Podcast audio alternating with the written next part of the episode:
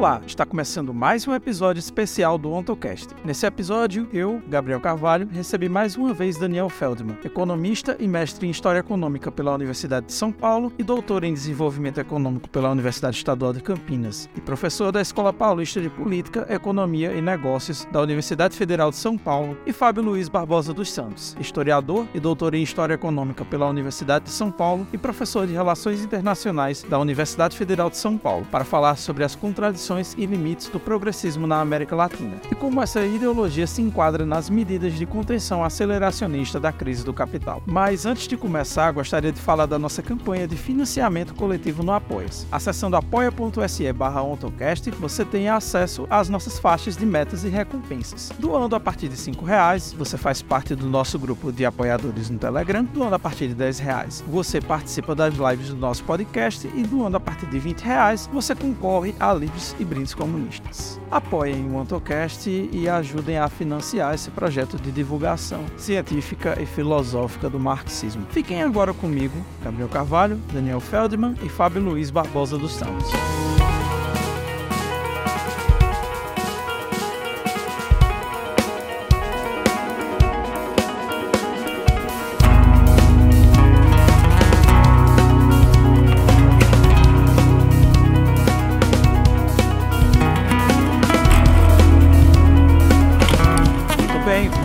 Mais um episódio especial do AntoCast. Para quem está ouvindo o podcast pela primeira vez, eu sou Gabriel Carvalho, sou estudante de Ciências Sociais pela Universidade Federal do Vale do São Francisco e pesquiso sobre segunda escravidão e antissemitismo moderno. Hoje eu estou recebendo aqui o professor Daniel Feldman. Opa, Gabriel, demais ouvintes. Estou aqui de novo com o pessoal do AntoCast, é um prazer e agradeço o convite. Professor Daniel já é um habitué do podcast. Ô, louco. E também está aqui hoje o professor Fábio Luiz. Professor Fábio pode se apresentar para os nossos ouvintes. Boa tarde, eu sou professor, eu sou historiador, professor de Relações Internacionais da Federal de São Paulo e também do Pro, PROLAN, que é um programa de integração latino-americana da USP, da Universidade de São Paulo. Hoje eu chamei o Daniel e o Fábio para falar da temática de um livro deles, recentemente lançado, O Médico e o Monstro. Eu creio que a gente deve começar a falar do progressismo, começando pelos seus antecedentes históricos. De certa forma, o progressismo dos anos 2000 é uma repetição como farsa da tragédia que foi o desenvolvimentismo. Quais foram, para parafrasear Chico de Oliveira, os componentes desse ornitorrinco que foi a ideia de desenvolvimento na América Latina? Bom, é... antes, Gabriel, né, é, eu queria só contextualizar, acho que a tua pergunta é, é muito boa, ela ajuda a gente a encaminhar uh, o debate. Né? É, uma preocupação que a gente tem no nosso livro, né, e que a gente acredita que é atual, uh, existe, e talvez cada vez mais, um fosso entre as intenções políticas é, da esquerda, do progressismo, de maneira geral, né, uh, um fosso entre uh, a política declarada e a realidade social. Né? Uh, o nosso esforço é tentar compreender os dilemas, os problemas que estão postos, né? olhando concretamente como se dá o processo de acumulação de capital e ligado a isso, a, reprodu a reprodução da vida social no Brasil e na América Latina. Esse é o nosso foco, esse é o nosso ângulo, né? É, é, e com isso a gente constata, quer dizer, a vigência de uma crise tripla, né? É uma crise estrutural, prolongada, que é uma crise do capital, do trabalho e também do Estado, né? É, e, e buscamos pensar como isso afeta a vida brasileira, né? Então, é dentro desse enquadramento que busque, além dos discursos políticos uh, uh, e de certas projeções que acreditamos uh, que são ilusórias da vida nacional, que eu acho que a tua, a tua pergunta deve ser respondida. Né? Você fala do Chico de Oliveira. É, é interessante pensar o seguinte, né? o que o Chico de Oliveira dizia, vamos pensar a crítica razão dualista, lá nos anos 60, 70, né? é, é que você tinha no Brasil né, um dado tipo de desenvolvimento capitalista que se apoiava no atraso nacional e se apoiava na precariedade. E esse era, digamos, o grande milagre, entre aspas, que o Chico queria responder. Né? como você tinha um país com problemas estruturais tão sérios e que ao mesmo tempo era o país que crescia mais no mundo, que se industrializava da forma mais rápida. E o que, que ele mostrava, né, o Chico de Oliveira, uh, naquele período? Né? Uh, a ideia né, de que uh, o atraso e a precariedade permitiam né, o crescimento acelerado da economia brasileira, porque você canalizava todo o capital para a indústria, deixava a infraestrutura urbana precária, a agricultura não capitalizada, você deixava a mão de obra uh, recebendo né, uh, um rendimento muito baixo, de uma forma geral, isso ajudava na acumulação de capital acelerada, né? quer dizer, você. Uh, o, custo dos alimentos, dos serviços, né, era, era muito baixo também e sobrava renda para as classes médias comprarem os bens industriais, os bens de consumo duráveis, que eram né, o norte do, do, do que se chamava de desenvolvimento econômico uh, do país. Né? Então, era dessa forma que o país, digamos, tinha uh, o, seu, uh, o, o, seu capitalismo se dava. Né? o fato é que, né, a despeito né, de uma dessa contradição gritante né, que, que você tinha, quer dizer, a reprodução do atraso e da precariedade como condições de vida do capitalismo brasileiro, aquela época o Chico de Oliveira apontava, sim, eh, possibilidades de superação disso. Né? Ele acreditava que se você tivesse uma organização dos de baixo, dos trabalhadores, para conquistar direitos, salários, a ideia de socialismo mesmo que ele, ele pautava, eh, isso de um lado, e de outro lado ele achava que era factível o capitalismo brasileiro dar passos, inclusive, para se equiparar ao nível de desenvolvimento técnico, a produtividade de outros países, isso era possível. Né? Uh, a questão que se coloca quando a gente pensa hoje, e esse, essa que é a clivagem que eu acho que você chama atenção para o ornitorrinco, é que a ideia de um projeto, de um modelo nacional de desenvolvimento, não está no horizonte. A rigor, ele não está no horizonte desde os anos 90. E nesse sentido, eu acho que é correta a apreciação que você faz da ideia, uh, talvez, de uma farsa, de uma simulação, de uma ideia de um desenvolvimento que estaria sendo perseguido, né? mas que não está calcado na realidade. Né? Uh, a vigência de uma crise estrutural do capitalismo, que ao mesmo tempo aumenta o fosso né, entre os, o nível de acumulação, a dinâmica produtiva tecnológica dos países centrais em relação à periferia, desde os anos 80 e 90, inviabiliza esse projeto nacional.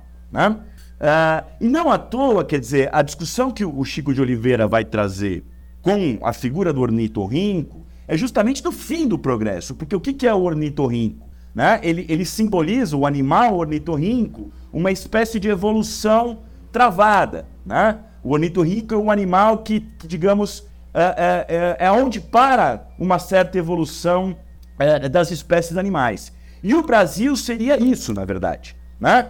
É, é, e em que sentido mais concretamente? Quer dizer, se antes o atraso e a precariedade eram de uma forma esquizofrênica, é verdade, com custos sociais altíssimos, mas era uma forma de acelerar a acumulação, e de criar uma possibilidade, talvez, do Brasil é, é, acompanhar o ritmo dos países centrais.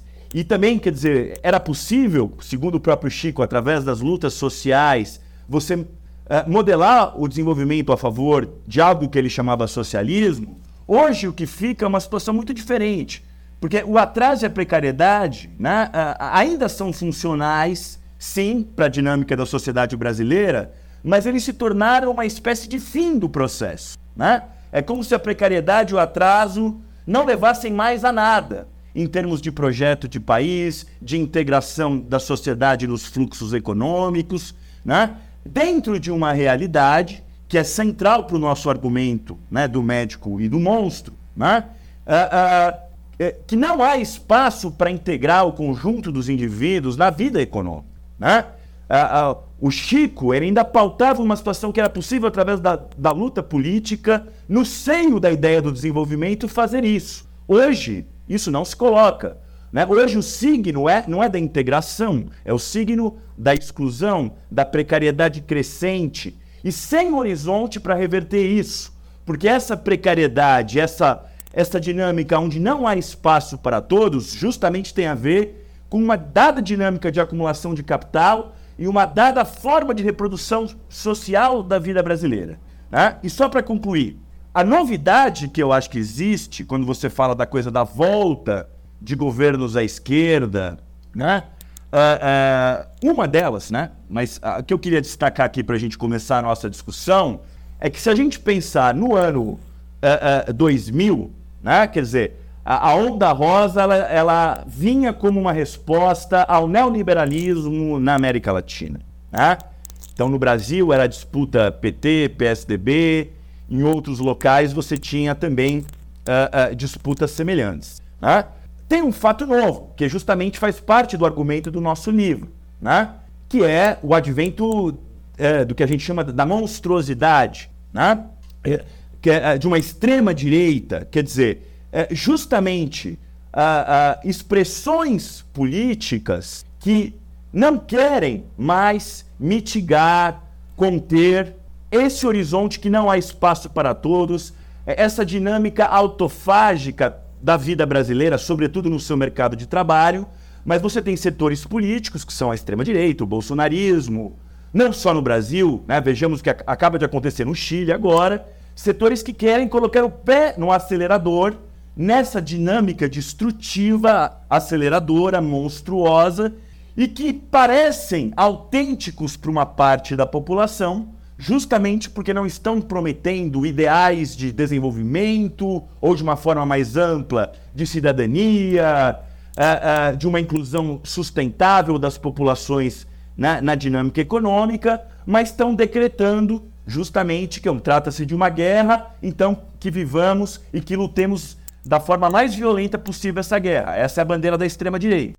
Então, dando continuidade à nossa conversa, depois de décadas de ditadura militar e uma transição, entre aspas, democrática, com o choque neoliberal do final dos anos 80 e início dos anos 90, que teve como balão de ensaio o regime de Pinochet, imposto como um modelo econômico ao Brasil da reabertura, a América do Sul experimentou um fenômeno chamado de Onda Rosa, que começa com a eleição de Hugo Chávez e se encerra com a sequência da eleição de Macri, o impeachment de Dilma Rousseff, que levou a uma sequência de governos Temer e Bolsonaro, a derrota eleitoral de Rafael Correa e o golpe miliciano contra o Evo Morales. Vocês falam do progresso como ideologia. O que seria isso?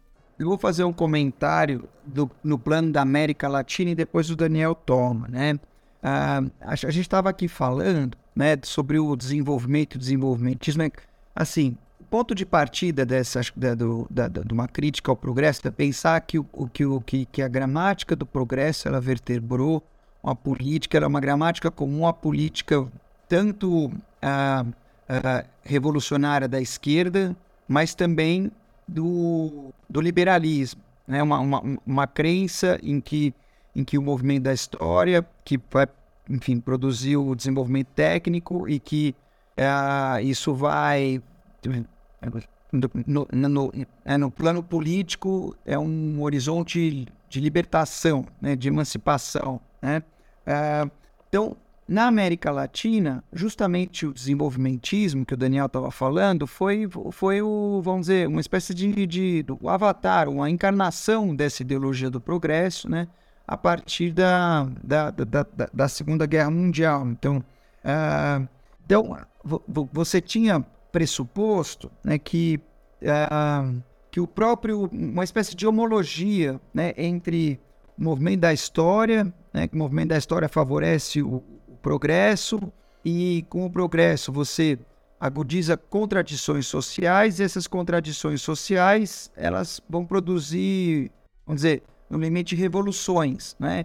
Então aquela ideia do, do, do, do socialismo, do, do marxismo de uma contradição entre o, o caráter uh, social da produção né, e o caráter privado da apropriação da riqueza. Então você, teria que. Né, então, então, então, Então, a revolução seria o próprio desdobramento desse movimento, né? Então, e na, e na América Latina, essa fé no progresso, ela se materializa, ou ela, vamos dizer, converge muito com a fé, no, com a crença no desenvolvimento. Agora, qual é a questão né, que, o, que o Daniel antecipou? O que significa uma crença no desenvolvimento, uma crença no progresso, num quadro de, de crise estrutural do capital, né? essa, tripla, essa tripla crise do Estado, do, do trabalho né? e, e, do, enfim, do, do próprio capital. Então, nesse contexto, desenvolvimento na América Latina ele tem, tem se identificado com as formas mais predatórias e violentas de, de dispossessão das pessoas. Então, né, aquela a ideia da, da, da acumulação da, por disposição, que são formas de, de acumulação, e, e, e, e que a acumulação ela está vinculada à produção do desamparo. Né? Então, desse ponto, olhando do ponto de vista do, do século XXI, né, uh, o progresso e o, o desenvolvimento, eles. Uh, uh, o, vamos dizer, aí há uma, há uma o motor do progresso é o próprio dinamismo do capital. E o que o capital tem a oferecer no século XXI é essa desestruturação da sociedade, essa dinâmica autofágica de todos contra todos, uma destruição do meio ambiente. Portanto, essa homologia entre, vamos dizer, pro, progresso, desenvolvimento, movimento da história, né? Ela é, é, é, é, é e, e, e, o próprio movimento do capital, então eles, ele, é, é, se, se, eles estão nos levando a essa situação, então é, é preciso subverter esse movimento, né? Então aí a ideia antecipada pelo Walter Benjamin, né, de que talvez a revolução ela não deva ser tanto uma aceleração da história como se pensou, mas um freio, né? Um freio desse movimento que nos está levando, vamos dizer, na direção da barbárie. Né? E no nosso livro a gente procura examinar o capítulo brasileiro desse, desse movimento. Eu vou pegar o gancho do Fábio no seguinte sentido, né? Porque uh, é, para que a gente não seja inclusive mal entendido, né? Uh, a questão começa no próprio estatuto. O que, que quer dizer a palavra progresso? Né? Porque se a gente toma o progresso em, bom, vamos pensar de uma vida melhor para todos, etc., diferente desse dessa situação que o Brasil e o mundo é, vivem, né? É, de barbárie, que eu tenho acordo, como o Fábio colocou, em vários planos, etc e tal. Bom, quem poderia ser contra né, essa ideia? Né? É, mas o problema é que a ideia de progresso, de, de progressismo, tal qual ela é, ela é formulada, né? quer dizer, justamente tem a ver, quer dizer, a crítica que a gente faz tem a ver com um ponto que o Fábio levanta. Né? É, é, que é um pouco a, a, a ideia né, uh, de que uh, estaríamos né, dentro desse fluxo histórico, desse, dessa dinâmica social, econômica que está posta, que nós vamos acumulando forças, né, vamos ganhando força de forma quantitativa para que um dia haja uma determinada mudança qualitativa da vida. Né? Uh, uh, e eu acho que é bem isso, é bem dessa forma que a esquerda, via de regra, ela, ela, né, é, ela vai se portando. Nós estamos acumulando força, etc., estamos reunindo. Mas reunindo força para quê exatamente? Né? Uh, para que se mantenha essa forma de reprodução da vida, com todas as suas consequências, né? dominada pela lógica da mercadoria, do capital em crise e com todos os imperativos oriundos daí, né? A gente vai no governo administrar essa lógica, tentar conter a crise social, que é a tese que a gente esposa no nosso livro, etc e tal. Então, quer dizer, como o Fábio colocou, você tem essa coisa, né? O progresso é, é, visto dessa forma, né? É, é achando que existe um fluxo histórico a favor de nós dentro é, é, da dinâmica posta, né? Onde você vai tendo ganhos quantitativos mas é, essa postura, no fundo, leva a gente nunca a questionar a questão qualitativa, né? É, é, porque a questão que a gente busca colocar no livro, quer dizer, né, é da necessidade da gente formular a questão de como a gente pensar formas de vida diferentes, alternativas em relação à mercadoria, à lógica do valor, né? Como é possível né, é, é, aproveitar esse enorme potencial de riqueza material que existe, né?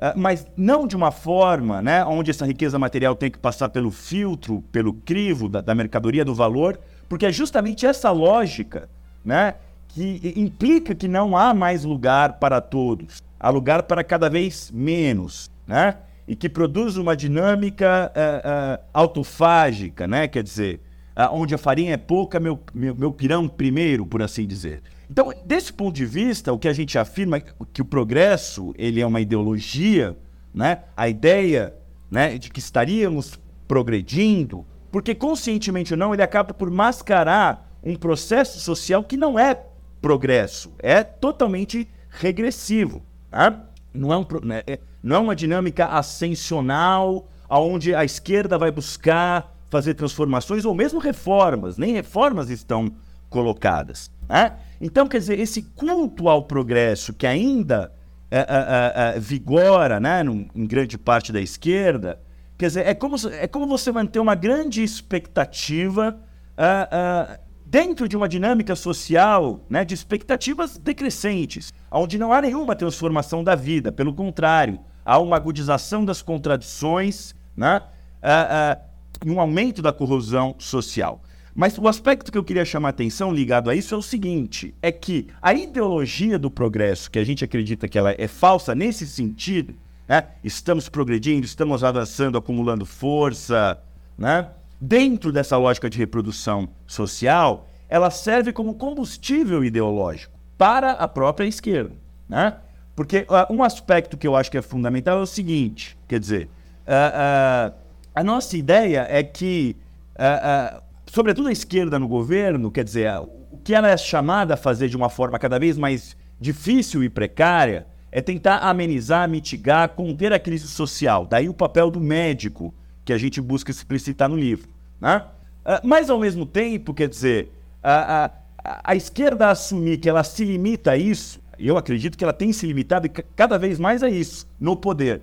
Mas assumir isso né, é difícil. A digestão né, ideológica da ideia de que nós não estamos apre apresentando um projeto de futuro, etc. e tal, nada a ver com progresso, mas simplesmente estamos contendo, tentando conter uma crise social, é, não é palatável. Daí que eu acho que ocupa espaço, mesmo que eu acredito que, é, que são conceitos que não estão calcados na realidade, mas eles têm força ideológica. Tá? Eles ajudam a manter a militância ativa, a, a coesionar apoiadores da esquerda. A ideia de que a gente estaria voltando isso aconteceu no governo Lula. Bom, agora a, a volta do projeto nacional, a volta de um novo desenvolvimentismo, uma nova inserção do Brasil. Agora, essa discussão que volta, né? Uma nova inserção do Brasil, dada a situação geopolítica, que a gente vai ser um grande ator do processo e por aí vai. É, é só ver as declarações do governo recentes do governo, né? Por exemplo, a Luiz Mercadante, presidente do BNDES, ontem lá no Roda Viva, vamos reindustrializar o Brasil, é, como se esse horizonte tivesse colocado para o capitalismo brasileiro. Tá? Primeiro reindustrializar o Brasil. Quem vai fazer isso? Quem vai encarar a concorrência global? E mesmo caso você consiga isso, é, é, que tipo de reindustrialização é essa, sendo que hoje você não gera emprego mais na indústria? E a tendência prospectiva é cada vez mais isso. Né? Então, é, é, é, é então, o que eu quero dizer é o seguinte, quer dizer, a ideia de que estamos progredindo, ela acaba servindo muito mais para consumo ideológico do que ela, do que na verdade algum significado concreto de progresso que se coloque na realidade. E ao fazê-lo, qual que é o problema? Quando se faz isso, a gente deixa de centrar o nosso esforço prático e intelectual para encarar essa situação de fim de linha que a gente está posto, né? A gente não é governo, nem eu, nem o Fábio. Né? Nossa tarefa não é administrar a crise, mas é tentar suscitar ideias, né? formular perguntas né? É, de como uma esquerda pode atuar de uma forma que não seja a, a, a mera né? repetição de como o Gabriel coloca, quer dizer, de ideias passadas, você repaginar desenvolvimento, pro, projeto nacional, reindustrialização e por aí vai, né? você criar essa falsa expectativa, né? quando as energias críticas não deveriam estar tá aí. né? mas sim apontar que existe sim uma grande contradição hoje no capitalismo. Você tem uma forma-valor anacrônica, né? É, é, você tem, um, em tese, uma enorme capacidade de resolver os problemas materiais da sociedade e uma miséria crescente e uma autofagia crescente né? É, é, nessa vida conduzida né, pela lógica do valor. Bom, Daniel e Fábio, visto que o progressismo como ideologia, em especial na periferia, é uma reedição do passado no futuro, algo que é muito visível, por exemplo, no desejo e nas promessas do terceiro mandato do Lula, de que veríamos novamente os ganhos sociais contingentes conquistados entre 2003 e 2010, como é que a gente pode explicar essa realização da ideologia progressista como uma espécie de contenção aceleracionista da crise do capital? Eu queria explicar um pouco essa ideia da contenção aceleracionista, né? O que que, que, que, que é essa ideia que é muito importante para nosso argumento, né? Se a gente pensar que o pano de fundo da eleição dos governos progressistas é, uma, é essa crise estrutural do capital que a gente está se referindo, portanto, é uma crise que ela é, ela é mais profunda no tempo, ela remonta pelo menos aos anos 70, e ela é mais ampla no espaço, porque é uma crise global, né? E se a gente pensar que a resposta a essa crise no mundo todo, ela tem ido no sentido de de corroer os dois pilares do, de uma utopia de uma cidadania salarial, né? Que seriam esses, esses pilares? Que seriam? Seriam, de um lado, a integração pelo trabalho, de outro lado, os direitos sociais. Então, no mundo todo, a gente tem é, dinâmicas que fazem com que, então, que esse mundo da carteira assinada e do, e do estado de bem-estar eles vão dando lugar à viração, ao empreendedorismo e ao desamparo. Né? Então, se a gente, se a gente pensa esse pano de fundo, que é global e que antecede, não foi o progressismo que inventou, aí a gente vai, a gente vai propor olhar para o progressismo como as, as políticas que esses governos propõem como uma tentativa de conter esse processo, né? É conter porque não é transformar, não é, não, não se procura enfrentar as raízes dessa dinâmica, né? Mas como é que você mitiga os seus efeitos, né?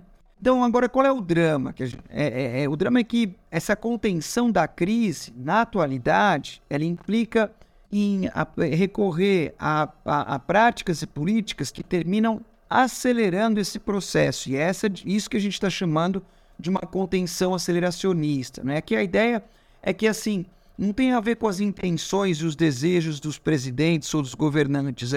É, é, é, é, é, algo que está é algo que tá escrito na própria, na própria dinâmica. Por quê? Porque a política da contenção ela implica em fortalecer aquilo que se pretende conter, né?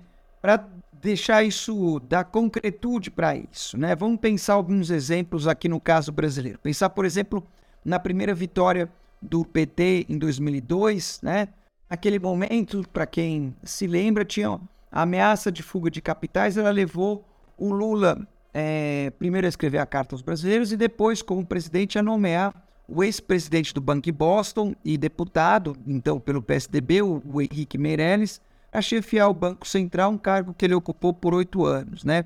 Então vejam, para conter a chantagem dos mercados, né? então portanto uma política é, é, é, é foi, foi pensado uma política de contenção, mas essa política de pra, essa política de contenção implicou alçar para a política nacional um banqueiro que depois terminou sendo ministro da Economia do Temer, né? o Temer que justamente encarna uma aceleração da crise, que depois se candidatou à presidência pelo partido do próprio vice-golpista né? na eleição de 2018. A gente pode pensar na própria ascensão do Temer, né? Como é, que, como é que o Temer se projeta nacionalmente na política? A gente deve lembrar que, então, quando o governo Lula é, enfrentou o escândalo do mensalão, né? Como é que ele respondeu a esse escândalo? De um lado, aumentando, enfim, os bolsas famílias, programas sociais, mas sobretudo ofereceu mais espaço para o PMDB. E foi esse movimento, portanto, de contenção da crise política que levou o partido a indicar o Michel Temer por duas vezes, né, como vice-presidente ali na, na, na chapa da Dilma. Então, de novo, para conter uma crise, a, a, a, política da contenção ela termina fortalecendo um ator que vai ser chave para a aceleração depois, né? Ou a gente pode pensar nos militares que foram enviados para liderar uma intervenção internacional muito controversa no Haiti. Isso era parte de uma política externa que pretendia fazer do Brasil um jogador global, mas esses militares enxergaram no Haiti um campo de experimentação de tecnologias de gestão violenta de populações empobrecidas, e daí então quando eles voltam para casa, eles são demandados por várias missões de garantia da lei e da ordem nos próprios governos petistas, né? Portanto, ah, digamos assim, o, o, o, essa reinserção dos militares em missões civis é algo que vem dos governos petistas. Ou se a gente quiser usar um anglicismo feio, né? Esse empoderamento civil dos militares é algo que vem, por exemplo, das, das, das GLOs, quando teve Copa do Mundo, quando teve visita do Papa, ou das UPPs, né? E depois a gente sabe, os, muitos os comandantes do Haiti terminaram compondo o primeiro escalão do governo Bolsonaro. Né? Então, esses profissionais da contenção violenta em episódios é, é, é, é, domésticos críticos, né? Os profissionais da, da, da, da, da contenção violenta, né?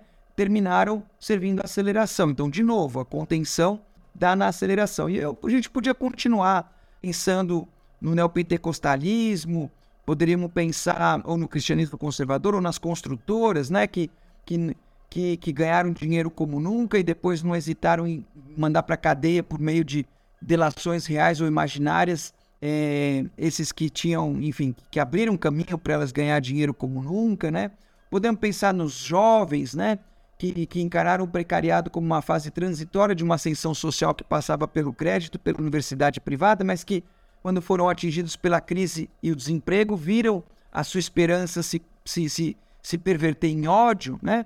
Ou também nos movimentos sociais que foram envolvidos por políticas que tinham como objetivo neutralizar a sua combatividade em lugar de implementar suas bandeiras como a reforma agrária ou a reforma urbana, e o resultado disso, 13 anos depois, foi um, um campo popular dividido, debilitado e prestigiado. Então, em resumo, né, qual é a ideia? A ideia é que os bancos ou as finanças, o PMDB, o Temer, os militares, né, o, o cristianismo conservador, as empreiteiras, a mercantilização da vida, a passividade e assim por diante, isso tudo foi alimentado e cultivado em algum momento pelos governos petistas, né? Então, e eles foram, mas eles foram cultivados porque eram parte dessa estratégia da contenção, né? Só que a contenção, ela terminou fortalecendo esses atores que depois, e aí acho que eu não preciso gastar muito português para explicar por que que Temer e Bolsonaro são, a gente, a gente uma aceleração, né? Portanto, o oposto, não é o contrário, mas é o oposto da aceleração, da, da, da contenção. Né? Então, visto dessa perspectiva, a gente entende que a, a, a figura de imagem mais assim adequada para entender a relação entre, digamos assim, a defenestração do PT, né, entre o golpe uh, e, e, a prisão do Lula, e, e, e, da relação entre isso e a ascensão do Bolsonaro, não é uma espécie de guinada de 180 graus, uma espécie de cavalo de pau que inverteu o curso da história, né, como seria, por exemplo, no golpe do Pinochet no Chile em 73, né? Uma figura de imagem mais adequada é a gente pensar numa metástase, né? Por quê? Metástase é aquela figura do câncer, né? A ideia do câncer. Porque, assim, você tinha a, a, a, ideia de que essas forças e interesses corrosivos estavam contidos sob o petismo, mas num segundo momento elas se espalharam de forma incontrolada pelo tecido nacional. Portanto, a ideia de que essa dinâmica da conten a, a tentativa da contenção, ela termina provocando a aceleração, alimentando a aceleração a despeito das intenções dessas políticas. Então é importante deixar isso claro. Nós não estamos aqui falando né, que o PT eh, visou, objetivou, mas é, mas é uma dinâmica social, né, tem a ver com, com a própria com, com, com a própria isso, com a dinâmica social, econômica, política em que a gente está inserido, mais além das intenções ou da subjetividade dos atores, dos protagonistas dessa história. Assim como quando a gente for falar do outro lado, a monstruosidade, a ideia do médico e do monstro, então, se digamos assim, se essa política progressista é, a, é, é, é, é, o médico, né, é procurar cu cuidar, monstro não é o Bolsonaro. Monstro é, por exemplo, uma sociabilidade que deseja Bolsonaro. Né? Então, isso não tem a ver com os personagens, e é isso que a gente está tentando olhar. E só complementar, eu tenho um. Eu acho que o Fábio colocou bem a questão e eu vou tentar iluminar um outro aspecto desse problema, né? É, partindo da questão que o Gabriel apresenta, né? Essa, então, a coisa da redição do passado no futuro, né? É, quer dizer, justamente como o Fábio colocou, quer dizer, você tem uh, esses movimentos, né? Tanto a contenção quanto, digamos, a aceleração são movimentos que têm ligação com essa lógica do capital em crise estrutural, etc. e tal. Tá? Uh, a gente pode pensar que, uh, de um lado, né, o capital em crise ele quer destruir tudo. Né? Uh, nenhuma lei, nenhum limite né, para a dinâmica de acumulação. Então, é predação da natureza, exploração a maior possível do trabalho, né? É, privatizar todo tipo de. Todo, toda e qualquer atividade que está na mão do Estado e por aí vai, enfim, e por aí, e por aí vai. Né? Uh, agora, ao mesmo tempo, essa dinâmica né, da, da aceleração, uh, ela também coloca um problema para a própria reprodução da vida no capitalismo. Né? Porque, quer dizer, o capitalismo sempre teve essa... A ordem capitalista, né, ela sempre buscou uh, adquirir uma legitimidade, né? uh, uh, até para o bom andamento dos negócios, né? algum nível de aceitação uh, social, né? muitas vezes, mesmo que apenas retoricamente, você tentar conter né, os efeitos mais destrutivos da lógica da vida da mercadoria, no mundo do trabalho e por aí vai. Tá? Agora, uma coisa fundamental é quando a gente. Então, assim, você tem essa, né, essa alternância aí. Né? A própria eleição do Lula e o apoio que ele teve quando da sua eleição sinaliza, inclusive, né, da, por parte do andar de cima, das elites, etc. e tal. Ah, ah, olha, o, o, Bolsonaro que a gente achava que ia controlar, que eles, eles mesmos tinham apoiado o Bolsonaro em massa, né? É, bom, ele está fora do controle. Agora vamos tentar controlar o Lula também, né? Ah, e colocar na pauta uma política de contenção social e por aí vai, né? Só que qual que é o problema? Quando a gente fala, né, porque a ideia do progresso, né, uh, quem pensa a favor, né, na mentalidade progress, progressista, né, pensa de uma forma cumulativa. Né? Vamos caminhando para o progresso, vamos galgando os passos, vamos tentar manejar um fluxo histórico posto a favor de, de algo melhor. Mas, na verdade, o que tem sido cumulativo não é o progresso, é o regresso. Né? É a regressão em todos os níveis, em todos os, os planos. A crise vai se aprofundando em todas as dimensões: econômica, social, política, extrema-direita aflorando, crise ambiental e por aí vai. Então, contenção e aceleração não são, né? Uh, não é um movimento pendular simplesmente, né? É, é, elas se dão dentro de um sentido histórico regressivo, né? Uh, de regressões cumulativas. Então, a, a tua pergunta, eu digo isso para só voltar mais concretamente à tua pergunta, Gabriel, porque Uh, aquilo que foi possível nos primeiros mandatos dos, governos petistas, né? Uh, juntamente com as políticas sociais que tiveram um impacto uh, importante, sobretudo num país tão desigual, miserável quanto o Brasil, mas o, o, efeito de otimismo que houve naquele período não foi só por conta das políticas sociais, né? porque você tinha uma situação econômica eh, melhor, né? Boom das commodities, a economia global parecia melhor antes da crise de 2008, muito fluxo de capital externo para o Brasil, de forma que o dinheiro começou a circular embaixo, inclusive, né? começou a circular mais, pelo menos, com crédito, políticas sociais, né? E o, e o próprio Estado brasileiro tinha mais dinheiro para distribuir.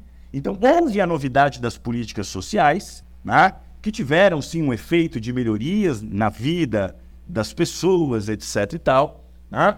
Uh, uh, esse aspecto é, é importante, né? que por outro lado, né? É, é, a, a, forma de reprodução da vida não só não evitou, né?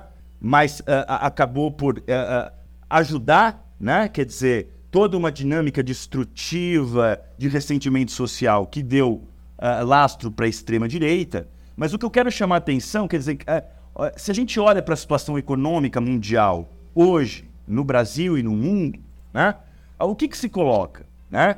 É, porque esse mesmo dinheiro que circulou de forma inédita no andar de baixo, que gerou um otimismo, etc e tal, a meu ver, tudo indica que não vai girar da mesma forma né, é, é, do que aconteceu naquele período. Né? A situação global é outra, é uma situação de uma estagflação global, crise, guerra, né? Uh, uh, aonde, por, a economia brasileira espera-se que ela vai crescer 1% esse ano, né? E se a gente pega, por exemplo, pro, justamente né, a proposta de arcabouço fiscal do governo, né, uh, só para fazer um comparativo aqui, ah, tudo bem, não é que nem o teto de gastos lá, é, não é tão rígido, mas uh, na melhor das hipóteses, né, o gasto primário ele vai crescer mais 2,5% ao ano. Quer dizer, se você arrecadar tudo que se espera, tiver uma ótima arrecadação, né, é, é, vai ser possível uh, aumentar os gastos primários do governo 2,5% ao ano. Bom, é, isso é muito menos do que foi o crescimento do gasto primário, não só no Lula 1 e 2 e Dilma, como também no governo FHC. Né? Então, quer dizer, uh, uh, não só para pensar um projeto nacional, desenvolvimentista, reindustrializado, é, como que você vai fazer isso? De onde você vai tirar o dinheiro para isso, ao mesmo tempo que você está propondo esse arcabouço fiscal que é uma condição aí de sobrevivência em relação a, ao chamado mercado.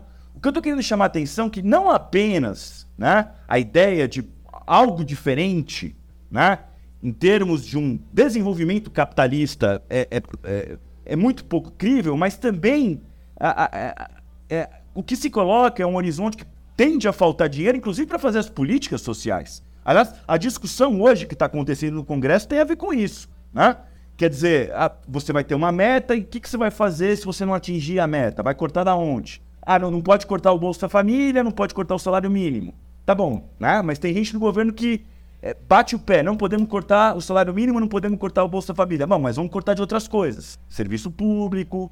Porque é essa lógica que está colocada. Né? É dessa forma uh, uh, é, que está desenhado o cenário é, econômico do Brasil para o próximo período. Né? E uma última coisa, quer dizer, né?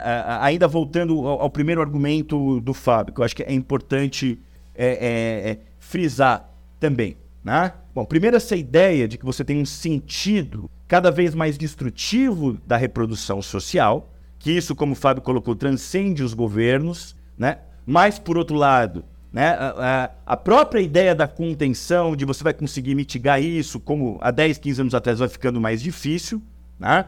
É, a, a, meu ver. Né? Agora, o problema todo né, é, é, essa ideia de que a contenção ela acaba por gerar a aceleração, porque, na verdade, quando você fala em contenção, você está buscando integrar as pessoas numa dinâmica, numa lógica de concorrência da vida, onde há cada vez menos espaço. O problema é que a lógica social é desintegradora e destrutiva, ela não é integradora. Você pode tentar como se fez uh, uh, uh, nos governos do PT, com as políticas sociais, com a situação econômica, colocar mais gente no jogo. Ninguém pode ser contra isso. Contra que as pessoas tenham um pouco mais de dinheiro, por exemplo. Mas o problema é que a lógica social que se desdobra, num segundo momento, ela exclui. Né? ela não integra. Não há espaço para as pessoas. Né? É, então, isso vai causar a dinâmica de aceleração, de corrosão social, que é capitaneada, que é politizada pela extrema-direita. Eu queria fazer uma pergunta que eu penso que vocês conseguem responder assim de uma forma mais rápida. Em especial no caso brasileiro, a ideologia progressista se realizou como uma espécie de neoliberalismo inclusivo, ou seja, uma forma de acumulação de capital que expande o poder de compra de uma parcela considerável menos privilegiada da classe trabalhadora, produzindo uma, entre aspas, inclusão social pelo consumo que não traz ganhos sociais estruturais e duradouros, vide a rapidez com que esses ganhos sociais foram desmantelados nos últimos anos, né? Nesse sentido, vocês consideram que o governo atual do terceiro mandato do Lula é uma tentativa de reeditar como faça o que foi a tragédia do progressismo até a década passada? Olha, deixa eu comentar rapidinho essa ideia do neoliberalismo inclusivo, que ela está nos marcos, né? Então, no nosso livro, a gente trabalha com três oxímoros para pensar esse a, a, a, a, dinâmica progressista. Né? A primeira é essa ideia da contenção aceleracionista, que a gente já desenvolveu. A segunda é a ideia de um progressismo uh, regressivo, que de alguma forma a gente também comentou uh, no começo aqui da entrevista. E a terceira a ideia do neoliberalismo inclusivo. O que, que é essa ideia essencialmente aqui? Essas, essas, vamos dizer, essas políticas que, que, que, que buscaram incluir as pessoas como consumidores, seja por meio do acesso a políticas de transferência de renda condicionada, como Bolsa Família, seja pela popularização e difusão do crédito, elas são, são, elas, elas são paradoxais, porque elas procuram incluir as pessoas numa lógica social que ela é excludente por definição, ou seja, o neoliberalismo ele é uma dinâmica social que está pautada pela exclusão, né? Então, como é que você inclui numa dinâmica social, inclui na exclusão? É uma contradição em termos, né? É, então, eu acho que essa é, é a ideia fundamental uh, do, do, do neoliberalismo, inclusive. Em relação a esse mandato, acho que o Daniel pode comentar melhor, mas mesmo essa possibilidade fica mais é, limitada em função do, do contexto econômico, que contexto que beneficiou os primeiros mandatos do PT, né, um contexto de expansão, é, de crescimento econômico assentada né, no, no chamado boom das commodities, que nada indica que esse cenário se repetirá. E, portanto, as, as possibilidades, mesmo dessa realização, elas ficam ainda mais limitadas. Eu, eu acho que ainda com um agravante, eu acho que é, eu concordo, né? E, bom, primeiro você tem esse aspecto, né? Uh, política social envolve dinheiro uh, e a sensação de melhorias sociais também envolve uma situação econômica, uh, ou melhor, ou menos ruim, né? que se desenhe no horizonte, né? Pode vir a acontecer, ninguém tem bola de cristal, mas eu não acho isso provável, factível, né? Não sei. Um novo enorme boom das commodities, por exemplo, que atraia com isso capital e, enfim, né? É, eu não vejo isso como colocado no horizonte, né, do próximo período para a economia brasileira. Agora, eu queria chamar a atenção de uma outra dimensão, né? De até que ponto essas políticas, para além da questão quantitativa, né? Você fazer políticas sociais efetivas de mitigação da pobreza em relação, né? É, você tentar, tentar superar um desemprego estrutural que é crescente, que tende a se agravar, né? Com as novas tecnologias, com os horizontes que estão postos para o mundo do trabalho. Etc. Além disso, tem um outro problema, porque que eu queria chamar a atenção. É, é, é inegável que quando a política nulista, quando ela surge, é, ela implicou sim melhorias na vida das pessoas, né? seja é, por questões mais básicas, uma mortalidade infantil, índice de alfabetização, as pessoas passaram a comer, a viver melhor e também né, camadas de menor renda da população consumiram mais. E numa sociedade marcada né, desde sempre pelo, por esse afã ao, cons ao consumo, né? você pega o Brasil, você tem uma, uma indústria cultural sempre bombardeando diariamente, né? É de uma forma intensa, quer dizer, a, a, a felicidade, né? Como tendo bens de consumo. Isso é, é, é natural, é compreensível e é que isso foi é, interpretado como uma sensação de otimismo temporária, de melhora da vida, para além do alívio né? É, da miséria. Né? Agora, uma questão que se coloca é o seguinte, quer dizer, Uh, as próprias políticas sociais, até que ponto elas não, não bateram no teto? Uh, no seguinte sentido, porque a extrema-direita também fez políticas sociais. Tá?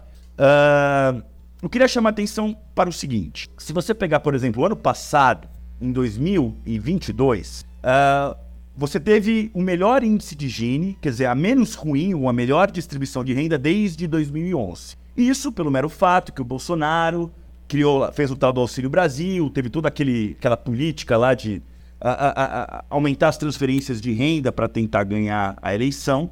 Né?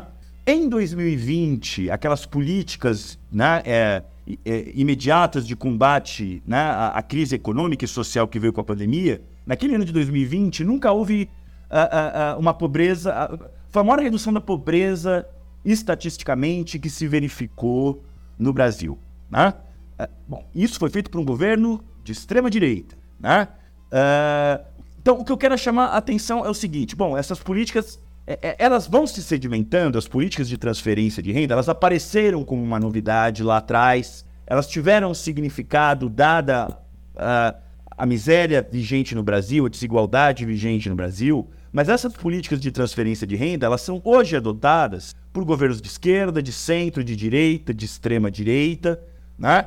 Uh, mesmo aqueles governos que se pautam pela aceleração, como o Bolsonaro, pela destruição, e daí não sou coveiro, etc e tal, eles são obrigados a lançar mão dessa política. Porque não existe mais emprego, né? ou o emprego é, não garante minimamente a reprodução da vida das pessoas, das famílias. Né? Uh, então, se a gente pensar por esse ângulo, né? Uh, além da questão que você não pode quantitativamente né, fazer uma política mais pronunciada, como foi possível no Lula 1, Lula 2, em termos sociais, eu acho difícil. Né? E toda a discussão em torno do arcabouço fiscal está mostrando isso. Né? Essa é uma condição sine qua non para a estabilidade do governo.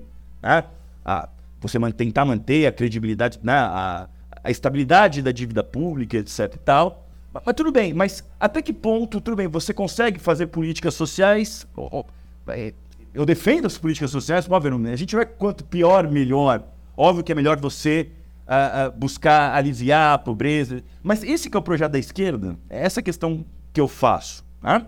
Uh, porque é, justamente isso volta para a questão que você falou. Né? Num primeiro momento, isso deu um cacife político, uma sensação que muitos traduziram então com a ideia de que o Brasil estava avançando, se desenvolvendo, que se mostrou fictícia depois. Né? Uh, agora, a reprodução disso, né? Uh, o que, que, isso significa agora? Né? Porque uh, isso já está, digamos, internalizado na vida brasileira, na política brasileira, a necessidade de transferência de renda. Ninguém mexe mais nisso. Né? A PEC da transição foi isso, foi você tentar manter aquilo que o Bolsonaro tinha feito. Né? Tudo bem, é, é, é, as pessoas precisam de dinheiro para comer, etc e tal. Mas eu acho que, digamos, esse cartucho já foi queimado, né? E a lógica destrutiva da vida brasileira, tudo bem, porque você vai, dar, você vai fazer política social, mas vai continuar tendo desemprego, né? É, salários baixos, é, toda essa dinâmica corrosiva da vida social, ela vai continuar se reproduzindo, né? Que é a dinâmica do capitalismo brasileiro em crise, né? Bom, a chance de vir uma extrema direita mais à frente continua. A extrema direita está forte no Brasil e no continente, né? Então, essa dinâmica social que a gente quer atentar, né? É, então, acho que há um desgaste, inclusive, nesse modo de você tentar conduzir, quer dizer, a medicina do médico, né? É, você precisa de doses cada vez maiores, né? Porque isso não, não basta para você contar, para conter essa destrutividade social, política, a força da extrema-direita e por aí vai. Para utilizar os recursos da metáfora do médico e do monstro do título do livro de vocês, diante da doença apresentada pelo cenário de crise estrutural no qual o Brasil também está afundado, uma série de remédios amargos, entre aspas, e soluções monstruosas foram optadas pelas classes dominantes do país para conter a loucura da ordem capitalista. Bolsonaro é quase que a transfiguração frankensteiniana desse experimento monstruoso mas há muito mais razão desarrazoada por trás dessa loucura. Quais foram as estratégias do capital para tentar conter a crise nos últimos anos e por que elas foram mal sucedidas? É, primeiro, qual é a ideia, né, da retomar uma ideia central que o Daniel já enunciou, mas eu vou recuperar. Se a contenção não impede a aceleração, mas ao contrário, a despeito das intenções dos, dos, dos governantes ou da, de, de, dessa política, ela termina alimentando, cultivando e, de certa forma, impulsionando essa aceleração, né? A aceleração ela também vai exigir a contenção, que foi isso que o Daniel falou, dando alguns exemplos do governo Bolsonaro, como, por exemplo, o auxílio Brasil, né, o auxílio emergencial na pandemia, que de repente pagava quatro vezes mais dinheiro para quatro vezes mais famílias em todo o Brasil e que levantou a popularidade do Bolsonaro num contexto trágico, né? Agora, esse movimento da, entre contenção e aceleração, ele não é um movimento pendular, mas é uma espiral corrosiva. Então, daí a metáfora, né, que alude a uma história do, do, do século XIX, britânica, né, um conto que chama O Médico e o Monstro, Dr. Jekyll e Mr. Hyde, que essencialmente é a história de um médico que está imbuído do espírito da fé no progresso, na ciência ali do final da, da, da, daquela época, né? E ele faz experimentos consigo mesmo com o objetivo de isolar o seu lado mal. E nesses experimentos ele cria um, um alter ego, um outro ele, né? Que tem a particularidade de ser pura maldade, que é o, que é o Mr. Hyde, né? E volta à sua forma original de médico, com, com a, ministrando um preparado químico, né? uma espécie de remédio. Só que qual é o drama? O drama é que cada vez mais vão sendo necessárias doses maiores até que o remédio perde o efeito e o médico e descobrir o monstro se emancipa e o médico se vai, né? Então, um pouco essa é a dinâmica que a gente está aí, tá aí uh, vamos dizer, vendo, encarando, né? Então, nessa, nessa essa, essa pergunta que você falou, né? Como é que o, o eu, eu, fiz essa, essa, essa introdução para dizer o seguinte, que essa dinâmica, de, de acordo, assim, dessa, nessa perspectiva, o bolsonarismo, então a estratégia do capital, digamos assim, né?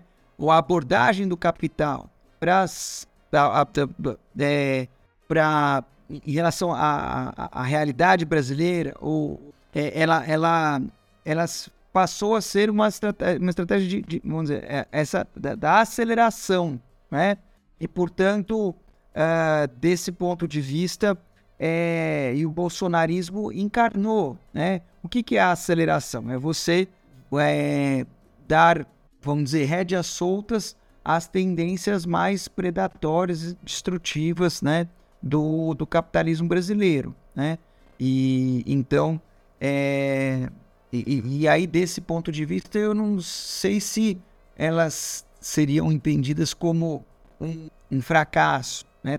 Nos seus próprios termos, muito se avançou, né? O fracasso é para para a sociedade, né? O que isso significa do ponto de vista de corrosão social, polarização, violência, né? Mas do ponto de vista do capital, eu não, não tenho certeza se poderia ser descrita como um fracasso. Ele é um fracasso também que se você pensa esse horizonte não é, de industrialização, de reconstrução nacional, mas que não foi o que teve colocado uh, para o Bolsonaro. Então, eu acho que essa, isso, essa pergunta que você ela, ela assume uma premissa que eu acho que depende do ponto de vista, né? quando a gente fala uh, de, de interesses ou de, do capital, no caso brasileiro. É, eu, eu, concordo com o Fábio e eu acho, uh, enfim, né, é, tem uma, uma, coisa que eu acho que é importante frisar também, né? Acho que o Fábio já colocou um pouco isso, quer dizer, é, não se trata de personalizar, né? digamos, a, a dinâmica de aceleração é o Bolsonaro e a monstruosidade ligada a isso, e a contenção são a esquerda, o governo do PT, o Lula, e a coisa do médico, de. Porque, na verdade, você. É, é, como a gente insiste muito, a gente sempre tem que olhar né, a própria ideia do raid que o Fábio trouxe, aquilo que está escondido muitas vezes. Tá? Quando a gente usa a metáfora lá do, do, do médico, que era alguém que acreditava na ciência, no progresso, mas que cria algo monstruoso, a gente está querendo chamar que existem uh, dimensões da vida, da reprodução da vida social, uh, que são monstruosas, que você pode ter governos que falam em nome do progresso, da cidadania, mas você tem no chão da vida, no chão da organização econômica e social, uma dinâmica monstruosa se desdobrando. E isso vai levar, inclusive, a, a, quer dizer, os agentes da contenção e da aceleração são os mesmos, muitas vezes. Né? Você pode é, virar o disco, né? É, ao sabor das circunstâncias, das pressões. Né? Quer dizer, você tem uma dinâmica de um capitalismo que a sua, a sua própria lógica abstrata de tentar se valorizar de uma forma cada vez mais difícil contra tudo e contra todos, bom, se deixar é destruição, é ilegalidade, é as formas mais antissociais possíveis vindo à tona. Mas, por outro lado, né? Uh, uh, quer dizer, você tem que construir uma narrativa, um discurso, existem pressões sociais, existe a miséria, existe o desemprego, existem os dilemas econômicos da sociedade e por aí vai. Então, isso é importante para a gente entender o seguinte, como a gente estava conversando agora há pouco, né? Quer dizer, uh, um governo aceleracionista, e daí não sou coveiro, não sou marica, essa figura do Bolsonaro, ele vai também lançar mão de certas políticas, não só ele, no mundo inteiro, né?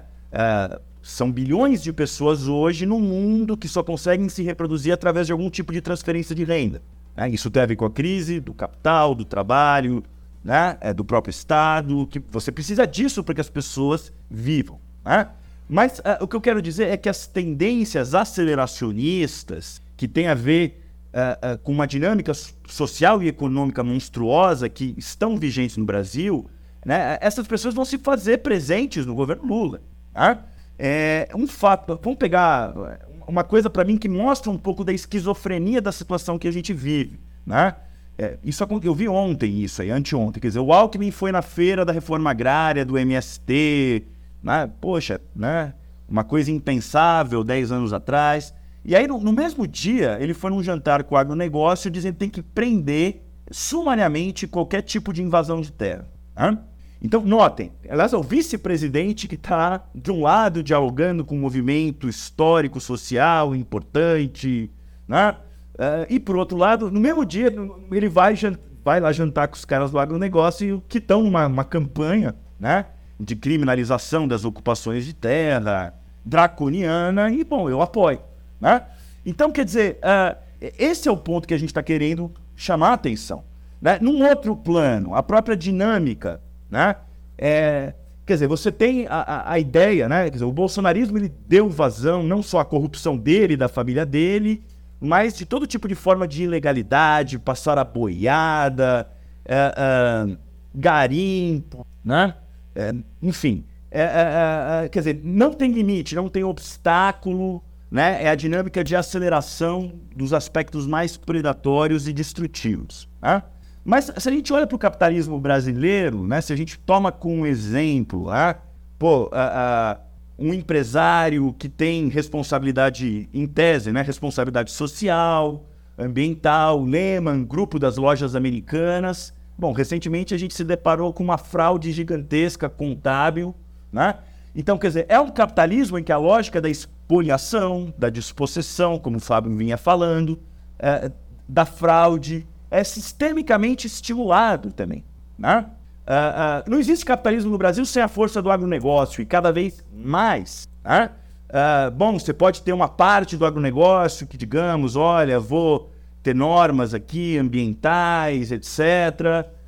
mas a gente sabe como funciona na prática a dinâmica de uma grande parte do agronegócio brasileiro. Né? Eles que trazem dólares para o país, eles que são, eles que preenchem a balança comercial brasileira, não a indústria que importa tudo cada vez mais, não exporta nada.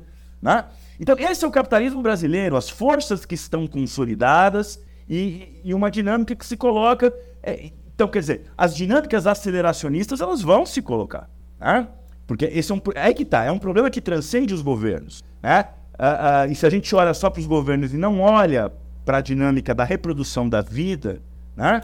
que é o que a gente sempre busca chamar atenção. Óbvio que não é fácil, a gente não está propondo agora vamos viver de outra forma, livre da mercado. Não, mas é, quando a gente não formula as questões, elas sequer aparecem. E o que o nosso livro busca é justamente formular é, é, perguntas para que outras respostas comecem a ser discutidas. Né? Do contrário, a gente vai ficar apostando em progresso, progresso, acúmulo de forças, né? até a gente chegar no dia que, bom, o mundo vai acabar antes disso, né? a meu ver. Sobre isso que você falou por último, é uma tecla que eu venho batendo faz um tempão, desde que a gente fez o episódio com a professora Bianca Bonente, da UF, né, a Universidade Federal Fluminense, esse pensamento desenvolvimentista dentro da esquerda e da direita, seja pela esquerda que acha que a superação do modo de produção capitalista depende do alcance de um completo desenvolvimento das forças produtivas, que viria para todos os países do mundo, que nunca se demarca até onde vai, qual é o objetivo desse, entre aspas, acúmulo de forças econômico, nem se problematiza a própria ideia de desenvolvimento nacional, levando em conta um problema que a gente já tratou aqui com o professor Daniel na primeira vez que ele veio aqui, que é o problema da obsolescência dos estados nacionais, ou seja, né, também pela direita que acredita que a acumulação capitalista pode se estender ao infinito. Em ambos os casos, se ignora os limites materiais ambientais da acumulação capitalista. Isso para não citar o fato de que a organização da dominação do capital já transcende essa relação imperialista. Não tem mais a necessidade dessa dinâmica né, de um ponto de vista político. Mas isso fica para outro episódio. Bom, para finalizar, qual é o prognóstico de vocês para os próximos anos, em especial aqui no Brasil, com as estratégias econômicas do terceiro mandato do Lula? E no cenário mundial, qual é o lugar que o progressismo, a essa altura de evolução da crise do capital, que já vem apresentando seus limites estruturais, mesmo nos espaços em que a esquerda vislumbra algum tipo de salvaguarda, como na China, vai ter?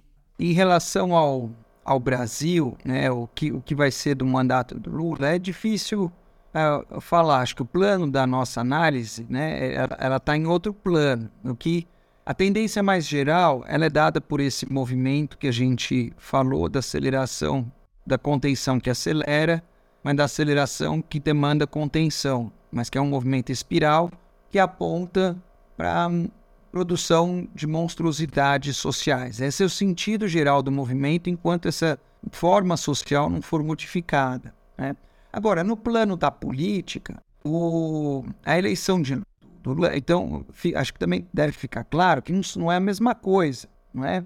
Portanto, no plano da política, no plano social mais imediato, a eleição do Lula tra traz um grande alívio né, para muitos e, e, e, dependendo das circunstâncias econômicas, enfim, pode ser, como, como, como a situação era muito crítica, às vezes pequenos avanços e um importante efeito. E isso pode se reverberar, inclusive, do ponto de vista, vamos dizer, de, de popularidade. Né? Então, digamos assim, no, no, melhor dos cenários, né, a gente, você, você, você reedita, digamos assim, alguma, alguma fórmula de sucesso petista que, no entanto, é uma fórmula de sucesso que, ao mesmo tempo, produz as suas desgraças, como, por exemplo, Belo Monte, né?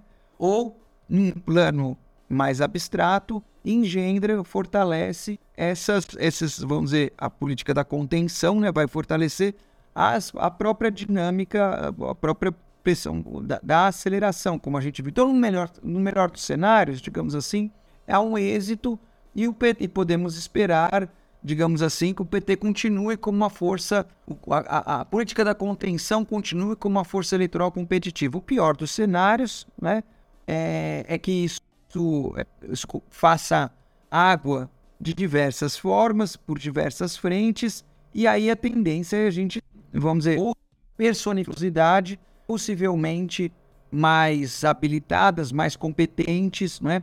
como a gente observa em diversos lugares do mundo. É importante observar que em outros países do sul global em que políticos como Bolsonaro chegaram à presidência, como por exemplo nas Filipinas, na Turquia, na Índia, ou podemos até falar da Hungria, que não é exatamente o sul global, mas em nenhum desses casos eles saíram ainda. Né? Então o Brasil, desse ponto de vista, é uma exceção. Né? Então quanto vai durar essa, situ essa situação excepcional, essa janela, vamos dizer, é, que se abriu? E aí, então como é que a gente vai sair dessa, dessas alternativas, né? que o progressismo é uma espécie de política do mal menor, mas esse menor é cada vez maior, né?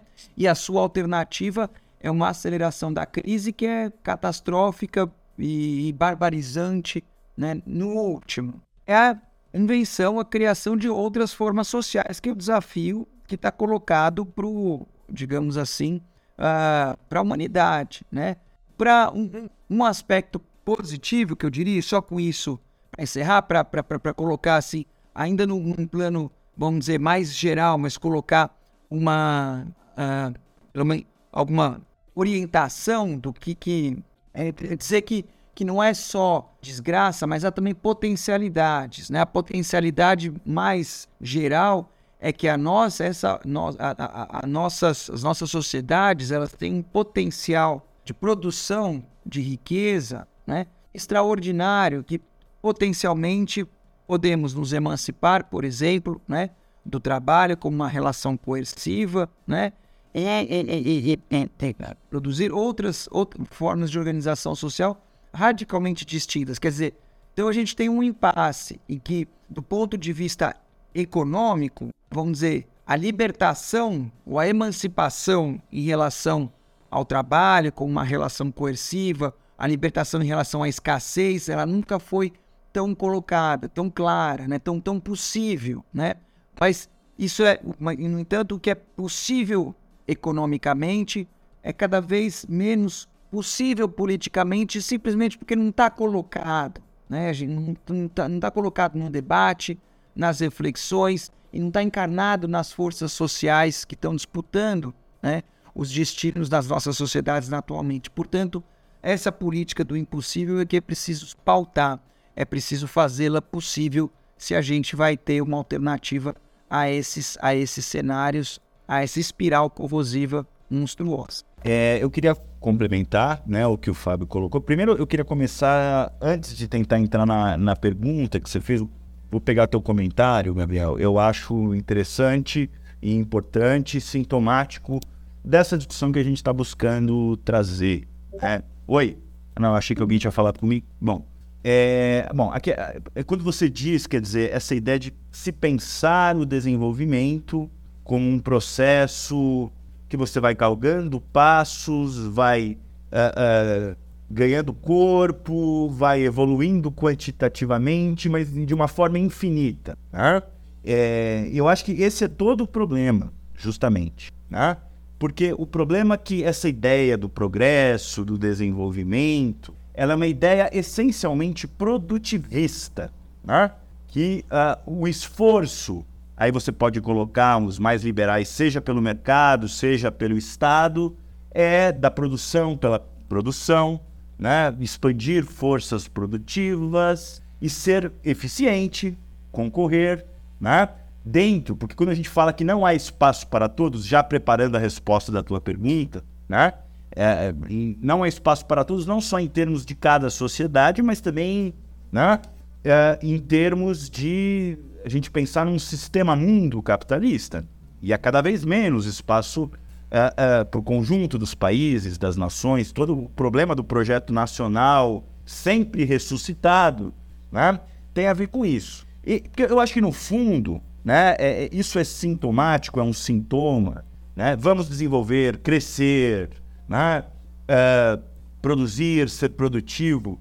É, essa lógica infinita quantitativa, ela tem uma homologia com a lógica do próprio capital, na verdade. O capital que é isso? Né? O capital que é esse processo infinito, vamos acumular e reiniciar o processo, como Benjamin dizia, né? um processo que transcorre num tempo vazio e abstrato, que é o tempo do capital, mas você vai subordinando a vida concreta a essas exigências e tentando ser uh, vitorioso dentro disso, né?